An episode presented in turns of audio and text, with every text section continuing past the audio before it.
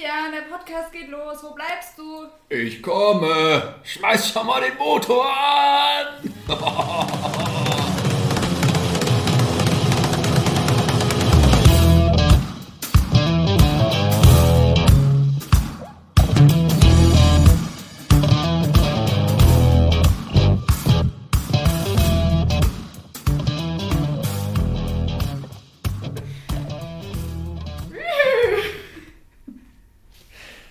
stark, Mia. Falls ihr es nicht erkannt habt, das war Mias Nachmache von einem Pferd. Und eigentlich sollte ich jetzt Cowboy-mäßig einsteigen, aber irgendwie passt es doch nicht so gut. Also, irgendwie klappt das mit der Teamarbeit hier noch nicht so gut. ja, dann gib mir nochmal das Pferd, dann kann ich vielleicht gut einsteigen. okay, nee, passt doch nicht, aber danke. Ja, wir sagen mal so, Jiha und Howdy. Schön, dass ihr dabei seid. Wir haben nämlich festgestellt, dass wir nicht nur Zuschauer, Zuhörer und Hörerinnen aus Deutschland haben, sondern unsere App hat uns angezeigt, wir haben auch Hörer aus den United States of America und zwar aus keinem geringeren Staat als Texas. Texas. Herzlich willkommen an der Stelle. Welcome. Welcome, howdy and goodbye. Also goodbye später, wenn die Folge vorbei ist, aber dann vergessen wir es bestimmt deswegen jetzt schon mal auch auf Englisch. Ähm, ja, falls uns wirklich Leute aus Texas zuhören, schön, dass ihr auch dabei seid. Herzlich willkommen. Vielleicht ist es aber einfach ein Anzeigefehler in der App. Nee, ich bin mir sicher, dass da zwei Leute sitzen und sich freuen, dass wir hier Podcast aufnehmen für die. Und jetzt freuen sie sich besonders, weil du ein Pferd nachgemacht hast. Ist das nicht toll? Ja, ihr Lieben, ihr habt es wahrscheinlich beim Hören unserer letzten Folgen gemerkt und werdet es wahrscheinlich auch jetzt noch merken. Wir sind ja noch ganz neu in der Branche und dann haben wir auch nicht das beste Equipment und Setup und dann wissen wir noch, wir haben ein Mikro, was wir und ich uns teilen müssen, müssen also Corona-mäßig mit Abstand. Demnach seht uns bitte nicht übel nach, wenn der Ton manchmal vielleicht nicht ganz so gut ist und nicht ganz so perfekt abgemischt. Wir geben hier unser Bestes, aber wir haben auch einfach unterschiedliche Stärken in unserem Sprachorgan. Ja, das stimmt. Das ist natürlich. Das kommt nochmal erschwert hinzu. Ja. Ähm, von daher hoffen wir, dass ihr nicht immer laut leise, laut leise stellen müsst, wenn ihr uns hört. Ähm, aber wir können unser Bestes geben, aber wir können es wahrscheinlich nicht zu 100% viel besser machen. Und auch mit unseren Interviewpartnern, die wir über Discord immer dabei haben, ist es auch immer, immer schwierig. Ähm, genau. Aber wir arbeiten dran. Wir arbeiten dran. Und auch Redeanteil technisch habe ich jetzt am letzten Podcast gemerkt. Du kommst schon echt äh, nicht jetzt so komplett weg. Deswegen bin ich jetzt einfach ruhig und ähm, hör dir zu. Oder wir alle hören dir zu. Du musst ja, du musst nicht nur ein Pferd machen, du kannst noch so viel mehr. Noch so viel mehr Tiere. Das habe ich jetzt nicht gesagt. Äh, ja, ich glaube, wir lassen es mit den Tieren mal. Okay, dann frage ich dich einfach was. Ja. Mir, unsere Sehnsucht nach Mehrreihe ist leider schon vorbei. Sechs krasse Wochen liegen jetzt hinter uns. Ähm, wir haben uns ja verschiedenen Themen gewidmet. Falls ihr nicht genau wisst, was für Themen und sowas hört, die Predigten, die sind auch alle auf dem Podcast. Lohnt sich auf jeden Fall. Die meisten, zumindest die letzte nicht unbedingt, weiß ich nicht keine Ahnung. Mia, du hast die Sehnsucht nach Mehrreihe jetzt sowohl als Teilnehmerin eines Hauskreises als auch als Gruppenleiterin eines Jugendhauskreises mitbekommen. Wie war es für dich?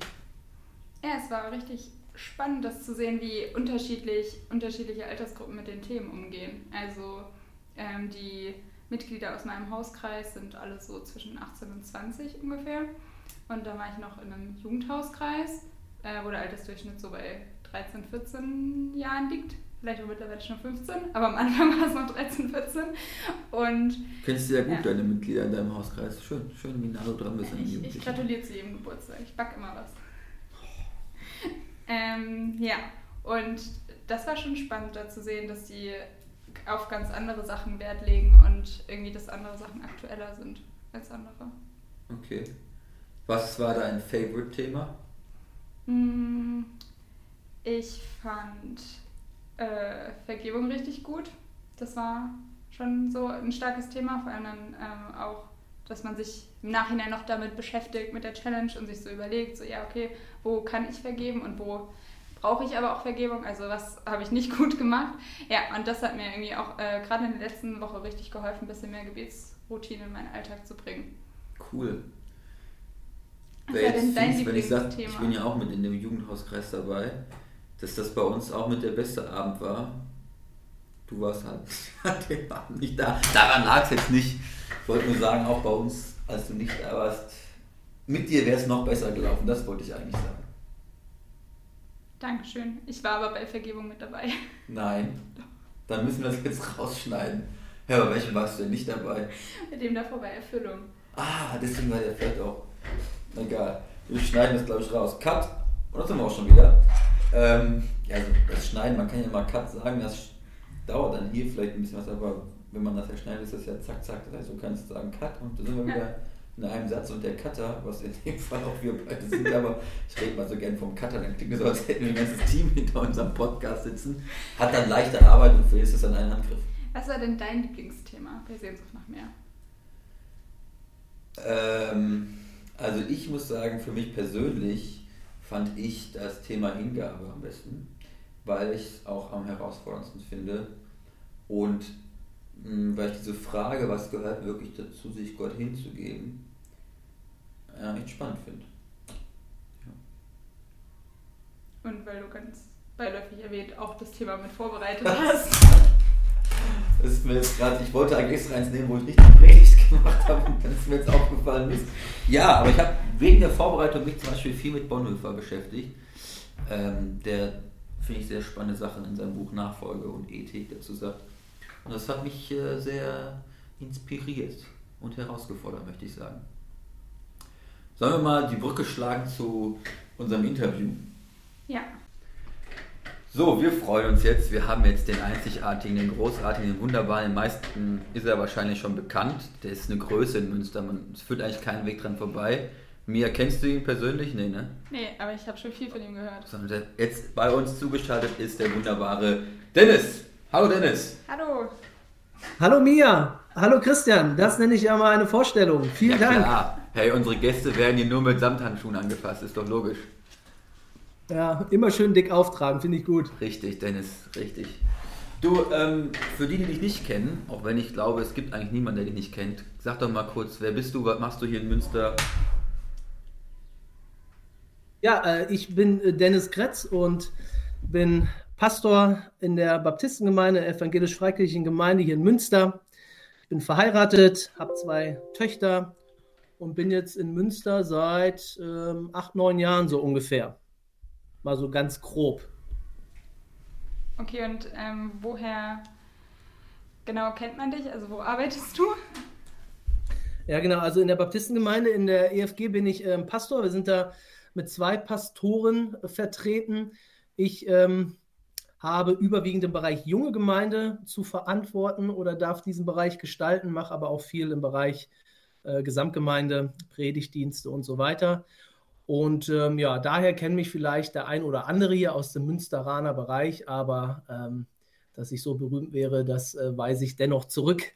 Ähm, und man kennt mich vielleicht auch über die Home-Arbeit, über den Home e.V., äh, den ich mit ins Leben rufen durfte und der jetzt auch schon seit vielen Jahren hier in Münster existiert. Eine übergemeindliche ähm, Arbeit für Studierende und junge Erwachsene. Bescheiden ist er auch noch. Du bist also Pastor bei den Baptisten. Ähm, kannst du vielleicht mal erklären, wie man da hinkommt? Also was muss man machen, um da Pastor zu werden? Und was war vielleicht auch dein persönlicher Weg dahin?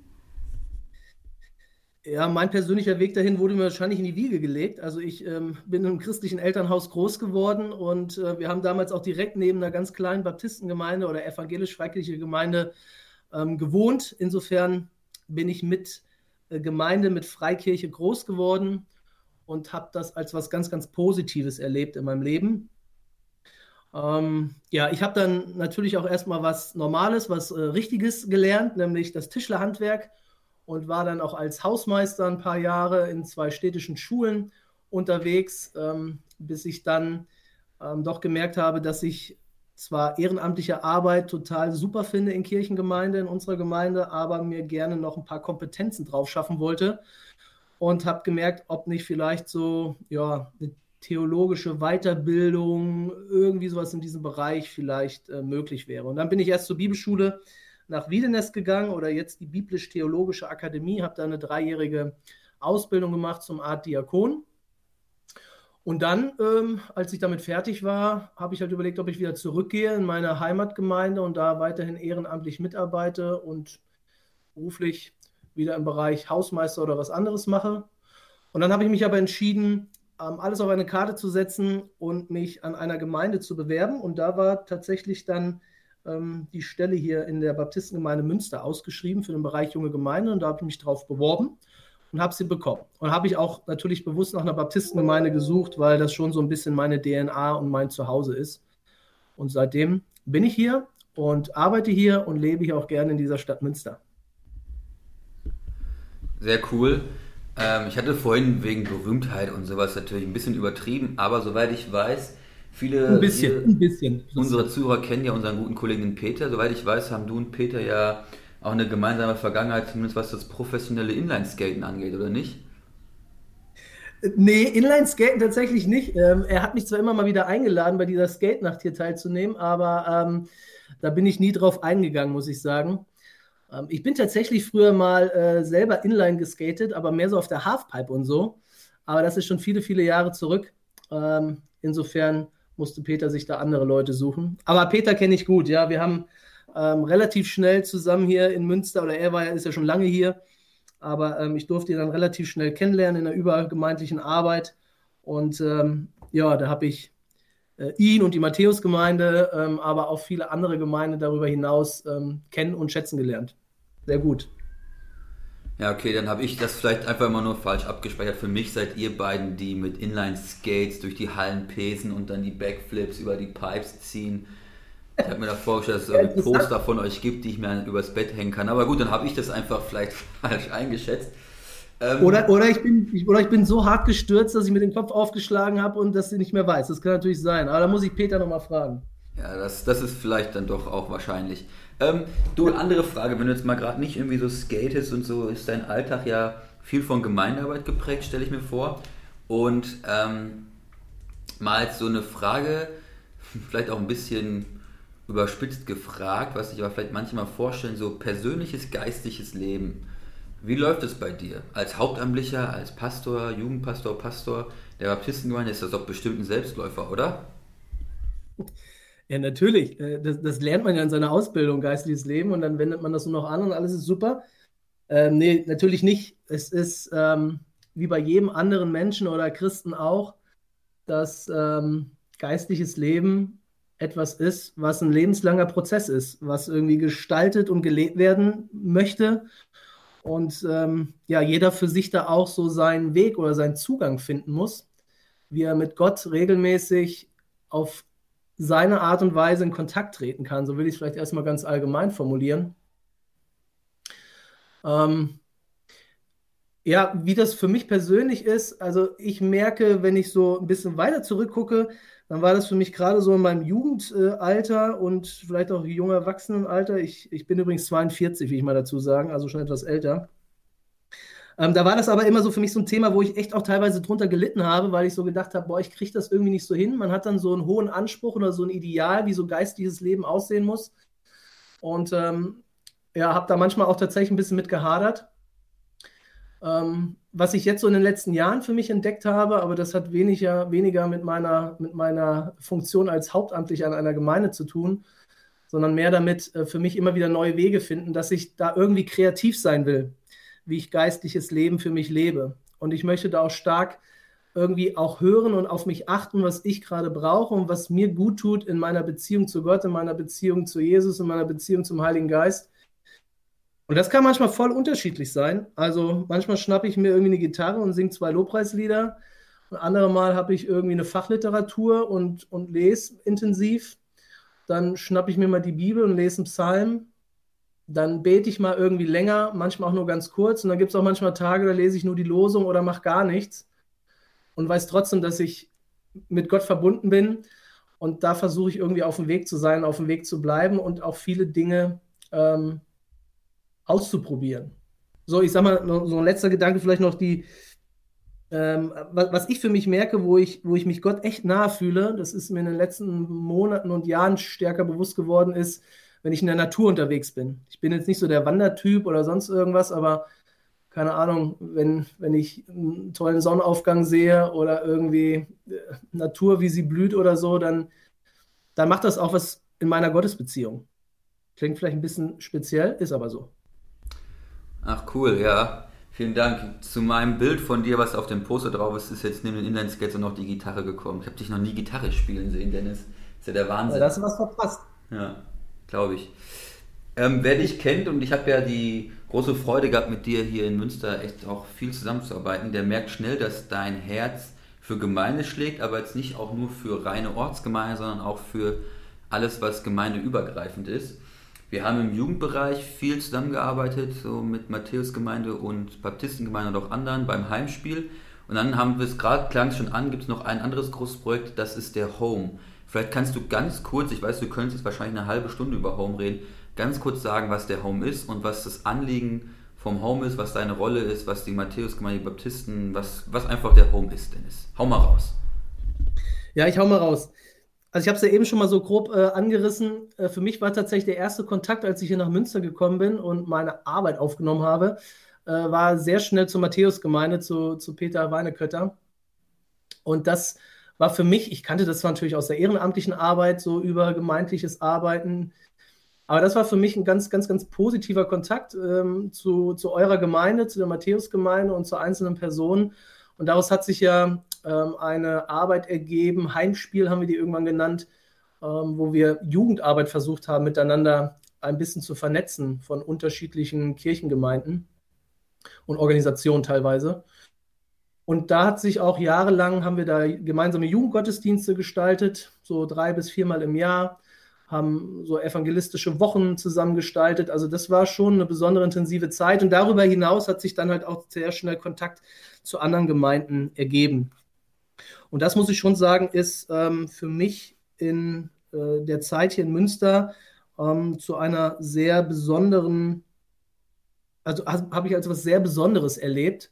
Äh, neben natürlich meiner Kerngemeinde, meiner Baptistengemeinde hier vor Ort, äh, wo ich äh, versuche voller Leidenschaft mich einzubringen und, und äh, diese Gemeinde irgendwie weiterzuentwickeln und mit Leuten hier in unserer Gemeinde unterwegs zu sein, darüber hinaus aber auch zu sehen und zu erleben, dass andere Gemeinden auch unterwegs sind und dass wir uns gegenseitig bereichern. Äh, das ist wirklich was, ja, echt besonders. Was, was würdest du denn sagen, ist der große Vorteil oder der große Gewinn von übergemeindlicher, gemeindevernetzender Arbeit? Also zum einen finde ich überhaupt irgendwie andere Gemeinden zu erleben, wie sie ihren Glauben denken, wie sie ihren Glauben leben, also so unterschiedliche Frömmigkeitsstile zu erleben, wo ich sage, das ist vielleicht nicht immer alles meins und das der Gegenüber, die gegen, wer, die das, also das Gegenüber äh, sagt äh, vielleicht auch, das ist nicht immer unbedingt meins, aber es ist trotzdem bereichernd.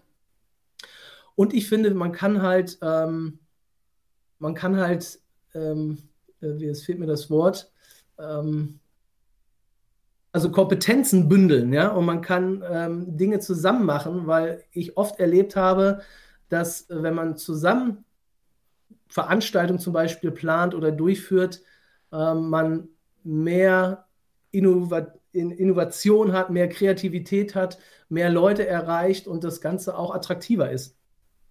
Und das habe ich als einen riesen Mehrwert erlebt. Und nebenbei ähm, ja, sind ja auch persönliche Kontakte da, wo man auch als Gemeinden wiederum dann voneinander profitiert.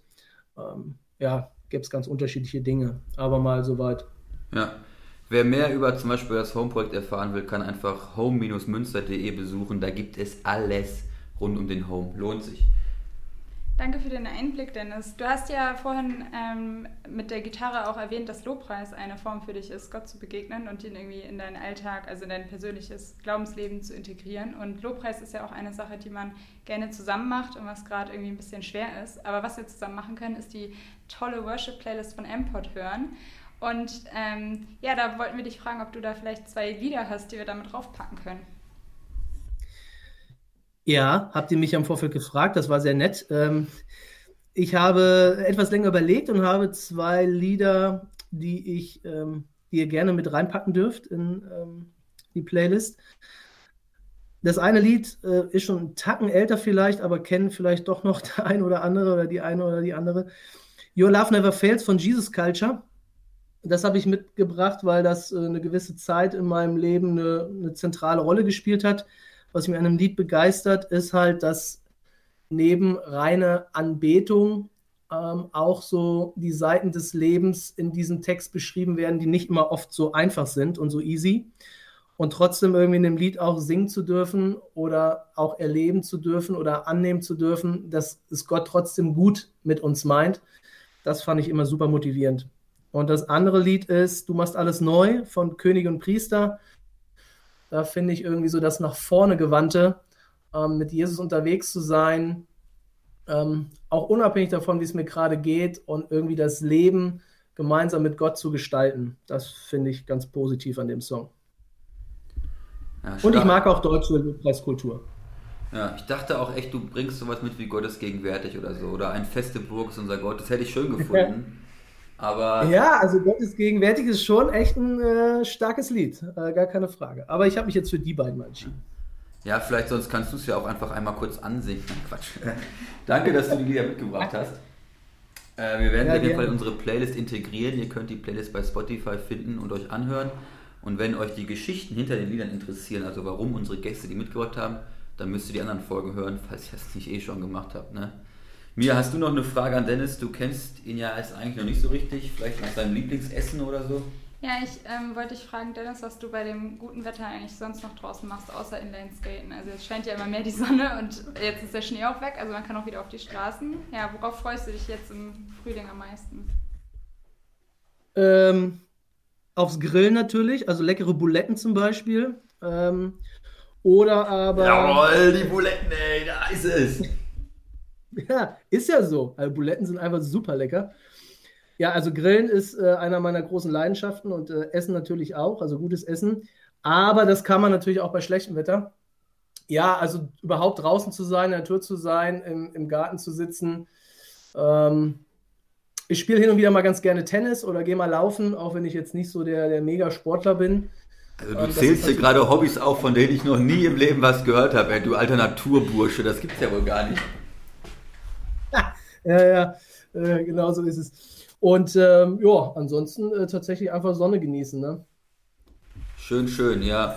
Ich lese auch gerne und schreibe gerne Bücher, gehe gerne spazieren, Squash spielen, Tennis spielen, ich ruder ganz gerne, fahre Kajak, ich dichte, gehe tauchen, Unterwasser-Rugby, all das, was jetzt im Sommer wieder geht, da freue ich mich drauf. Nein, Dennis, tut mir leid. Wann, äh, wann, wann gehen wir denn Golf spielen, Christian? Ja, ich habe mein Handicap verbessert. Heißt das so beim Golf? nee. Hole in One. Okay. Sehr schön. Okay, hey Dennis, unsere Zeit ist leider rum. Ähm, ja. Wir freuen uns sehr, dass du dir Zeit genommen hast.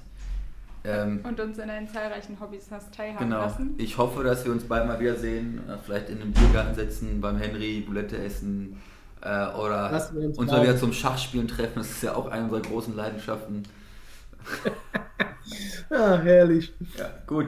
Du, äh, wir wünschen dir alles Gute, Gottes Segen für deine Arbeit in der Gemeinde, beim Home und freuen uns auch weiter darauf, mit dir, den Baptisten, äh, verbunden und vernetzt zu sein.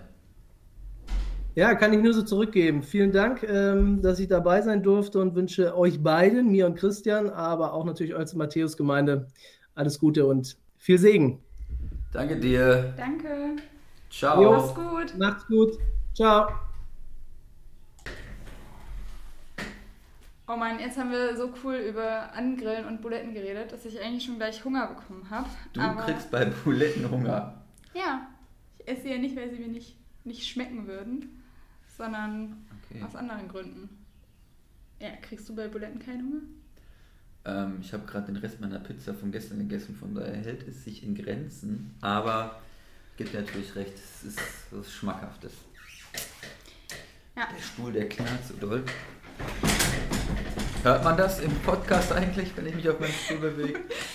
Jetzt auch alle äh, Hörer verloren, die sich davor noch nicht von den Hintergrundgeräuschen haben ablenken lassen. Oder wieder wachgerüttelt. Das wäre natürlich super, weil wir jetzt zu einem ganz wichtigen und äh, ja, spannenden Punkt oder Thema in unserem Podcast kommen, und zwar ähm, zum Bibelgespräch. Wir haben ja letzte Woche schon angeteasert, dass es um Matthäus 3 gehen soll. Und ja, ähm, falls ihr das jetzt nicht vorbildhaft äh, schon im Voraus gelesen habt, kannst du uns ja vielleicht nochmal sagen, worum es da eigentlich geht in Matthäus 3, Christian? Klar, mir. Ich kann es zumindest versuchen. Das ist die Geschichte, wo sich Jesus taufen lässt. Also Jesus selber hat ja nie getauft, wurde aber getauft und zwar von Johannes dem Täufer. Der wird in den Evangelien dargestellt als ein Bußprediger eigentlich, der gesagt hat, kehrt um, äh, tut Buße, bekennt eure Sünde und um dem Ausdruck zu verleihen, lasst euch taufen. Also die Taufe von Johannes ist eigentlich auch noch eine ganz andere Taufe, als äh, sie nach der Auferstehung Jesu die Gemeinde praktiziert hat. Es ist eine Bußtaufe, die man auch immer wieder öfter machen konnte, quasi eine, eher so eine Art Waschungsritual. Und die Frage, die wir uns stellen wollen, ist, warum, gerade unter dem Aspekt, dass es eher so eine Bußtaufe ist, warum lässt sich Jesus eigentlich taufen? Der hat doch nicht gesündigt. Ja, das stimmt. Das eine sehr gute Frage. Sehr gute Frage, oder? ja, ähm, also ich habe mir gedacht, dass es vielleicht äh, in erster Linie auch dafür da ist, so ein bisschen Zeichen zu setzen und ähm, genau, also gar nicht, also äh, vielleicht auch so Zeichen von Vorbildsfunktion, so ja, die Bußtaufe ist was Gutes, macht das, aber ähm, vielleicht auch viel eher ähm, ein Zeichen zu setzen, dass Jesus wirklich der von Gott gesandte Retter ist, weil ähm, das ja auch oft in der Taufe, vor allem in der heutigen Taufe, äh, so gesehen wird. Also dass ähm, wir getauft werden als Zeichen, dass Gott mit an unserer Seite ist mit uns unterwegs ist. Und ich glaube, dass das bei Jesus auch der Fall war. Also wenn man sich den Text mal anschaut, dann ähm, passiert da ja noch ein bisschen mehr, als dass er nur getauft wird. Also ähm, dann fliegt eine Taube vom Himmel herab und lässt sie auf seinem Kopf nieder und dann ähm, ertönt noch eine Stimme von oben, eine körperlose Stimme, die dann sagt, äh, das ist mein geliebter Sohn, über den ich mich von Herzen freue. Ja, und ähm, ich glaube, dass das in, vielleicht auch einfach in dem Kontext und für die Leute, die da waren, ähm, so ein Zeichen war. So, ach Mensch, das ist wirklich äh, der Retter, das ist wirklich der, der von Gott gesandt wurde. Ja, und dass da auch nochmal so ganz nebenbei irgendwie so die Dreieinigkeit beleuchtet wurde mit ähm, Vater, Sohn und Heiliger Geist. Das könnte ich mir vorstellen. Das heißt ja auch, dass es der Heilige Geist ist, der da in Form der Taube ja. von runterkommt.